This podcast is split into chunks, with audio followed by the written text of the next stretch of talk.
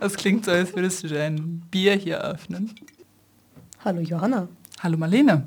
Hallo liebe ZuhörerInnen. Wir begrüßen euch ganz herzlich zum neuen Gehört Campus Radio Podcast. Nachgehört. So heißt er. Ja, Marlene, was haben wir denn heute ähm, für Beiträge? Ähm, wir haben am Anfang sehr musikalische Beiträge. Deswegen hoffentlich auch eine Playlist verlinkt in der Podcast-Beschreibung. Ich habe gehört, dass wir am Ende dieses Podcasts uns noch auf eine kleine, aber sehr spannende Reise begeben werden. Wir fangen direkt an mit einem musikalischen Beitrag von Elina über UK Garage. Garage? Garage, ne? Wir machen britisch. Garage. Das Lustige ist, ich finde Garage klingt eigentlich britischer, britischer ja, als Garage. Auch, ich finde auch. Garage. Garage. Das ist so. Tomato. Also nachdem wir auch die Abhandlung über englische Phonetik hatten, fällt mir keine Überleitung ein, außer eine, die richtig weh tut, zu UK Garage. Deswegen lieber nicht. UK Garage. Schon mal davon gehört? Vielleicht eher nicht, denn das Subgenre hatte nur einen relativ kurzen Lebenslauf. Das heißt allerdings nicht, dass es heute so wie damals nicht geschätzt wurde und andere Genres beeinflusste und kreieren konnte. Zuerst einmal zum Genre an sich. UK Garage ist Teil von EDM, elektronischer Tanzmusik, und wird konkret als Abstecher von Hausmusik betrachtet, besonders von amerikanischem Garage House. Das Genre, wie es schon im Namen ersichtlich ist, ist britisch und hat zwei bekannte Untergenres: Two-Step, also Zweischritt, und Speed Garage, schneller Garage. Die Geschichte des Subgenres fing aber in einem anderen Teil der Welt an, und zwar in der USA. In dem New Yorker Club Paradise Garage spielten DJs einen Mix aus verschiedenen Genres, insbesondere Soul und House. Dieser spezielle Mix wurde zunächst bekannt als Garage Music oder Garage House. Der aus New Jersey kommende DJ Todd Edwards definierte den typischen Sound durch seine Remixe von anderen Liedern und seine besondere Art und Weise, Teile vom Gesang zu trennen und zu manipulieren weiter. Diese Remixe gelangen dann nach Nord-London, wo sie in einem schnelleren Tempo gespielt wurden. Das wurde dann als Speed Garage bezeichnet. Andere DJs wie MJ Cole veränderten dagegen den Takt bzw. wie und wo die Percussion, also die Schläge vom Schlagzeug, von Hi-Hats und ähnlichem, im Takt vorkommt. Der Zweivierteltakt und die Percussion auf jedem zweiten Beat wurde zum Beispiel hier inkorporiert, wodurch Two-Step entstand. Einige Radiostationen außerhalb vom Mainstream wurden darauf aufmerksam und fingen an, diese Lieder unter dem gebündelten Begriff UK Garage zu spielen. Daraufhin wurde es Ende der 90er Jahre Mainstream. Was definiert also das Genre musikalisch? Das auffälligste ist vielleicht die gewisse Sprunghaftigkeit, die die Lieder untermauert. Zum einen kommt das von den vorher angesprochenen Two-Kick Beats und komplexeren und verspielteren Drumbeats, als auch die Geschwindigkeit von 130 Beats per Minute, also Schlägen pro Minute. Zum anderen kommt es durch das Samplen von und Spielen mit Gesang, insbesondere von dem aus Soul und RB. Die Melodien werden verkürzt oder in Teile geteilt und dann wie Instrumente benutzt. Sie werden somit verändert und manipuliert, schneller oder höher gemacht. Dazu gibt es häufig noch MCs, also Rappende und Performende, die sich an den Rhythmus anpassen und vermehrt live beim DJ dabei sind. Einer dieser DJs ist zum Beispiel Sunship. Er ist einer der bekanntesten MusikerInnen des Genres und startete als Sunship seine Solokarriere. Er produzierte und remixte viele Hits, unter anderem Flowers. Flowers ist die Debütsingle von der Manchester-Gruppe Sweet Female Attitude. Das Lied wurde im Jahr 2000 veröffentlicht und wurde zu einer der erfolgreichsten Songs des Jahres. Die britische Zeitschrift The Guardian nannte es das sechstbeste Lied des Genres aufgrund seines Charmes, der Soul-Elemente sowie Todd Edwards Art, Gesang aufzuteilen, um etwas zu kreieren, was an einen Sommertag erinnert. Wie steht es jetzt mit UK Garage? Obwohl es in den frühen 2000ern an Popularität verlor, kann dessen Einfluss in verschiedenen Genres gesehen werden. Dubstep und Grime entwickelten sich beispielsweise daraus. Grime ist ein britisches Rap-Genre, dessen Beats, zumindest meiner Meinung nach, häufig wie Videospiel-Soundtracks klingen. Dubstep ist wohl am bekanntesten von den dreien. Denn Ende der 2000er und Anfang der 2010er wurde es durch KünstlerInnen wie Skrillex bekannt, der auch für die damaligen Popstars produzierte. Elemente von UK Garage sind jedoch auch weiterhin auffindbar. In den 2010ern inkorporierten ProduzentInnen wie Disclosure oder Jamie XX Signature-Elemente in deren Lieder und auch jetzt gibt es Two-Step-Percussions in Pop- und alternativer Musik, wie bei Pink Panthers. Vielleicht wird das Erbe von UK Garage weiterentwickelt. Vielleicht wird das Subgenre wiederentdeckt. Wer weiß. Mit der Rückkehr von Y2K-Trends auf TikTok und Co. und in der Musikindustrie ist es durchaus möglich. Für Lust auf Tanzen und Stimmung sorgt es auf jeden Fall immer. Ja, Marlene, hast du was Neues gelernt durch diesen Beitrag von Elina über UK Garage? Ja, super viel. Also ich wusste überhaupt nichts über UK Garage. Ich wusste auch nicht, dass es existiert. Ich höre auch normalerweise ein bisschen andere Musik, war dann aber doch relativ erstaunt, als das Wort Dubstep erwähnt wurde, weil das hat mir ja dann doch was gesagt. Ich finde immer super krass bei so Genres, wie das alles miteinander zusammenhängt und wie man manchmal Sachen sehr präsent hat, beziehungsweise vielleicht auch nicht präsent, aber wie die sehr populär sind und dann aber verloren geht, dass das aus einer Richtung kommt, die man so überhaupt gar nicht kennt. Ist eigentlich auch traurig, dass das dann nicht mehr wertgeschätzt wird. Ja, also letztlich so die, die Wurzel dessen, was dann wirklich viel Aufmerksamkeit bekommt. Also leisten wir hier eine Aufklärungsarbeit. wir leisten hier Aufklärungsarbeit im weitesten Sinne. Als nächstes hat Luis einen ziemlich ausführlichen und interessanten Beitrag über Billie Holiday gemacht, also jetzt eine bekanntere Persönlichkeit aus der Musikbranche, anders als vielleicht UK Garage. Ähm, aber trotzdem ist da super viel drin gewesen, worüber ich auch überhaupt gar nichts wusste. Also zumindest kannte ich mal den Namen, aber ich weiß nicht, wie es dir da ging. In der Ausführlichkeit wusste ich auf jeden Fall nichts über sie. Manchmal trug sie eine Blume im Haar. Ihre Stimme knarzig, rostig, geringer Tonumfang, aber so sanft, gefühlvoll, besonders, selten, einfach schön. Sie zerriss Melodien, dachte Musik neu. Billie Holiday Lady Day, A Lady in Jazz. Feature von Louis, Campus Radio Göttingen. 11. März 1959. Billie Holiday steht das letzte Mal im Studio. Googelt man es, findet man nicht viel. Es ist das Metropolitan Recording Studio, New York. Es ist ihre Stimme, die verändert ist, ihr Ende voraussagt. Es muss teilweise gepitcht werden. Als sie am 17. Juli 1959 starb, standen angeblich Polizisten an ihrem Krankenhausbett, um sie zu verhaften. Was war passiert? Wenn man Billie Holiday hört, kann man viel feststellen. Ihre Stimme gehört zu den seltenen Stimmen, die eine Geschichte erzählen. Bei ihr erhalten die Songs einen tiefen Sinn. Es geht um Liebe, Liebeskummer um Männer, in die das lyrische Ich verliebt ist, um Glück und Geborgenheit, die Einsamkeit, Menschsein. Billie Holiday wird am 7. April 1915 in Philadelphia als Eleonora Fagan geboren. Ihre Kindheit und ihr ganzes Leben sind umgeben von Unklarheiten, Mythen, schwierigen Verhältnissen. Meine Mutter und mein Vater waren noch Kinder, als sie heirateten. Vater war 18, sie war 16 und ich war drei. Meine Mutter arbeitete als Mädchen bei einer weißen Familie, die sie sofort rausschmiss, als sie schwanger war. Auch die Familie von meinem Vater kriegte sich fast nicht mehr ein, als sie davon hörte. Es waren eben richtige Bürger, die nie davon gehört hatten, dass solche Dinge in ihrem Viertel von East Baltimore passierten. Sind die ersten Zeilen ihrer Autobiografie Lady Sings the Blues, erschienen 1956 in Zusammenarbeit mit ihrem Freund William Dufty. Was davon wahr ist, ist schwierig zu sagen. Vieles kann nicht nachgeprüft werden. Ihre Eltern waren wohl nie verheiratet und ein paar Jahre älter als beschrieben. Sie spricht von ihrem Vater Clarence Holiday, einem Gitarristen einer bekannten Jazzband der 20er Jahre, von ihrer Mutter Sadie Fagan, die in ihrem ungeregelten Leben verschiedene Jobs annahm. Clarence lebte wohl nie bei der Familie, eine Vaterschaft wird mitunter angezweifelt. Die kleine Eleonora wächst bei Verwandten in Baltimore auf.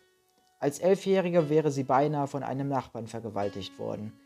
Erziehungsheime folgen. Ich werde diesen Ort niemals vergessen. Das Haus wurde von katholischen Schwestern geführt, und zwar diese Art Schwestern, die das Heim nie verlassen. Wenn man gegen die Anstandsregeln verstieß, wurde man dort wenigstens nicht geschlagen. Die Bestrafung bestand hingegen darin, ein zerlumptes rotes Kleid zu tragen. Keins der anderen Mädchen durfte dann mit einem sprechen oder sich auch nur nähern. Später Arbeit für oder in Bordells, mitunter mit ihrer Mutter. Beide leben nun in Harlem, New York. Das Harlem der 1930er Jahre war ein Schmelztiegel. Viele Schwarze lebten hier. Der Jazz entwickelte hier seinen Höhepunkt. Die Inflation nach dem Börsencrash saß den Menschen im Nacken. Rasche Verkäufe, Milliarden verloren. Tiefstand der Börse erreicht. Wann wird die Krise enden? Lohnkürzungen lässt Arbeiter verarmen. Wann wird die Krise Der triste Alltag hielt den Menschen nicht ab von der Musik. Jazz scheint fast wie eine Gegenbewegung zu sein. In einer dieser vielen Cafés und Clubs sank eines Abends 1930 nun auch Eleonora Fagan. Ich hörte eine Sängerin, die wie eine Hornistin improvisierte. Sie nahm einfach einen Popsong, den sie an jedem Tisch jedes Mal anders sang. Jedes Mal, wenn sie ihren Mund öffnete. Ich denke, sie mochte Louis Armstrong. John Hammond sitzt in der Menge. Der junge Agent und Talentsucher mit Connections zum Hause Columbia engagiert sie für eine Aufnahmesession mit der Benny Goodman Band.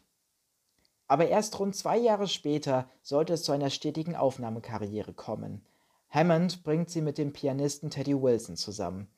Mit seinem eleganten, swingenden Stil begleitet er sie auf rund 95 Aufnahmen von 1935 bis 1942. Meine Aufgabe war es, Kontakt zu den besten Musikern aufzunehmen, die gerade in New York verfügbar waren. Von der Ellington Band, Count Basie oder Benny Goodman. So kamen Musiker zusammen, die nur im Studio zusammen aufnahmen, sonst aber nie miteinander auftraten. Jeder Musiker war ein eigener Star in der Session. Johnny Hodges, Harry Carney, Buck Clayton, Ben Webster, Gene Krupa, Roy Eldridge, Walter Page, Artie Shaw, Benny Carter, Benny Goodman, um nur ein paar zu nennen. Jeden Monat bekam ich einen Stapel von Brunswick mit etwa 25 Music Sheets, um mindestens zwei bis vier herauszupicken. Mindestens zwei. Brunswick war das Unterlabel von Columbia. Viele Stars der damaligen Zeit sammelten sich hier. Holiday wählte dann mit Wilson die Songs der Endwahl aus. Im Studio wird innerhalb äußerst knapper Zeit improvisiert. Jeder Song soll maximal drei Minuten lang werden. Es entstehen historisch wichtige Aufnahmen, manche sind sogar Mixed Race, Schwarze und Weiße spielen also zusammen. Zu der Zeit eine Seltenheit. Zu der Entstehung ihres Künstlernamens Billie Holiday gibt es verschiedene Theorien. Eine besagt, dass sie sich nach dem Nachnamen ihres Vaters, Holiday, benannte und nach dem Vornamen einer Schauspielerin, Billie. Eine enge Freundschaft verband sie mit dem Tenorsaxophonisten Lester Young, der sie rund 49 Mal im Studio begleitete. Er gab ihr den Spitzennamen Lady Day.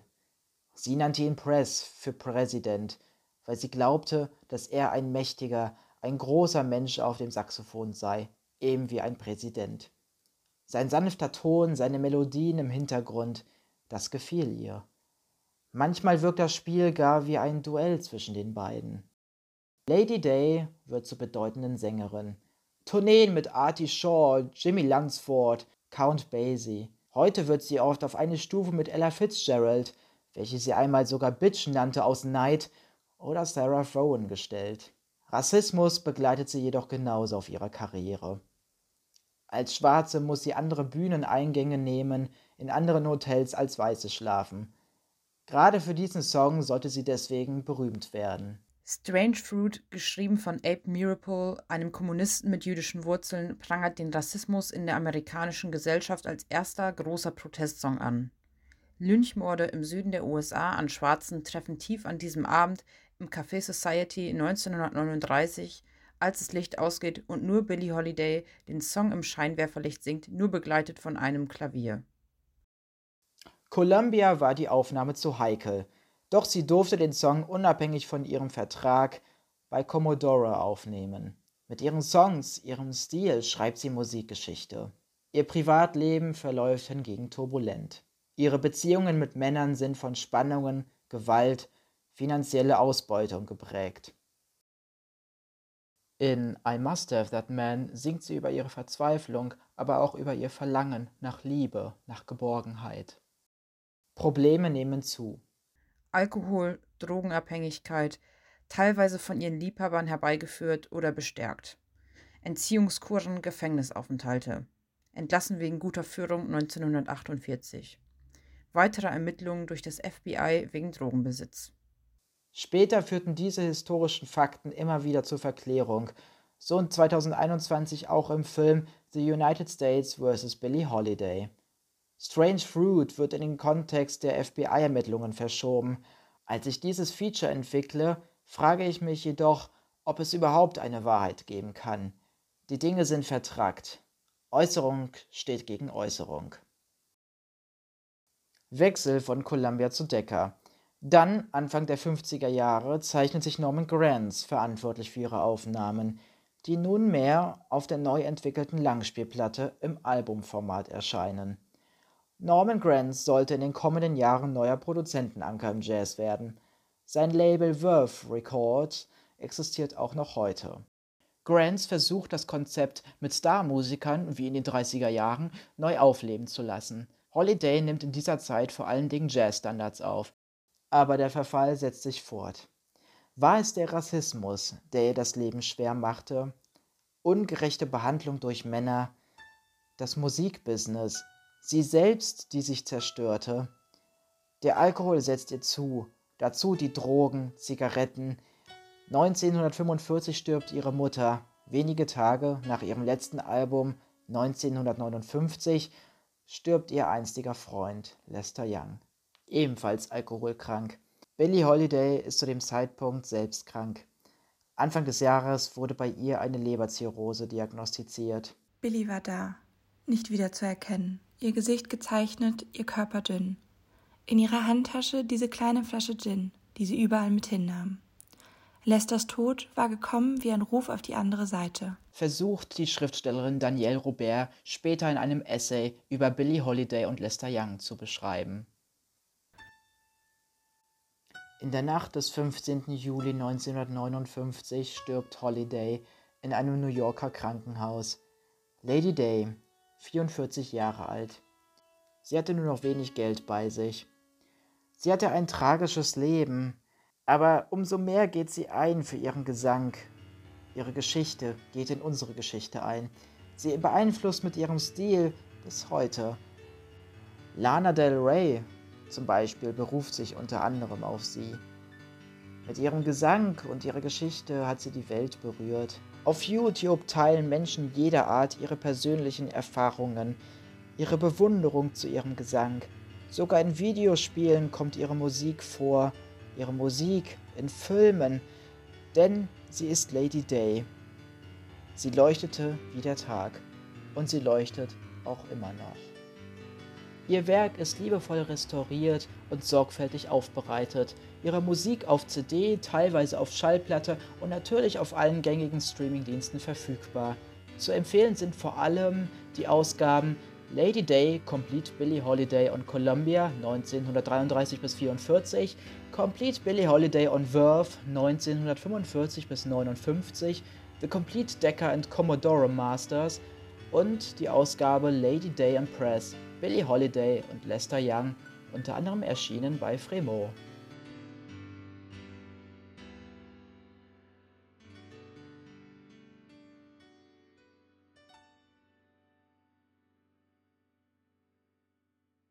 Worum geht es denn in unserem nächsten Beitrag?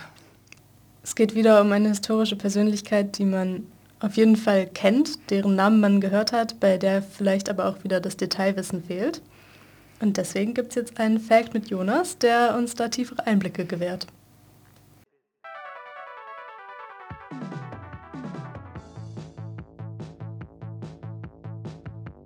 Hi, ich bin Jonas. Ich weiß immer irgendwas, was du überhaupt nicht wissen willst. Wusstest du eigentlich? Nein, bitte nicht. Wusstest du eigentlich, dass die italienische Insel Elba vor der Küste der Toskana für kurze Zeit ein Fürstentum unter Kaiser Napoleon war? Nicht, wie du jetzt vielleicht denkst, auf die Art und Weise, wie Napoleon sich viele Teile Europas unter den Finger riss nach seiner ersten Eroberung. Nein, dieses Fürstentum hatte er sich nicht erobert, sondern es wurde ihm gegeben. Nachdem Napoleon das erste Mal von den europäischen Mächten besiegt wurde, dachten sie sich, wir müssen den Mann irgendwie ruhig stellen. Und wie stellt man jemanden am besten ruhig als mit einem eigenen kleinen Fürstentum, über das er regieren konnte? Man entschied sich also kurzerhand, ihm die Insel Elba mit 12.000 Einwohnern zu der Zeit zu überschreiben und ihn zum Großfürsten dieser Insel zu machen. Eine durchaus großzügige Strafe wenn man sich überlegt, was Napoleon in Europa angerichtet hatte. Zunächst gab sich der entehrte französische Kaiser erfreut. Er schritt sofort ans Werk und ließ auf der Insel Schulen und Straßen und Straßenbeleuchtung errichten. Doch wie wir alle wissen, reichte das Napoleon auf die Dauer nicht und schon kurz nach seiner Ankunft ließ er ein Schiff mit englischen Flaggen bestücken und machte sich zurück auf nach Frankreich, um dort die Macht wieder zu übernehmen. Diese Unternehmung endete für ihn dann auf der Atlantikinsel St. Helena, wo er schließlich auch verstarb. Weder als Fürst noch als Kaiser. Ich weiß nicht, wie es euch geht, aber wenn mir einer ein Fürstentum schenken würde, dann würde ich mich damit schon zufrieden geben. Wir haben zu viel Material für diese Sendung. Jonas weiß zu viel.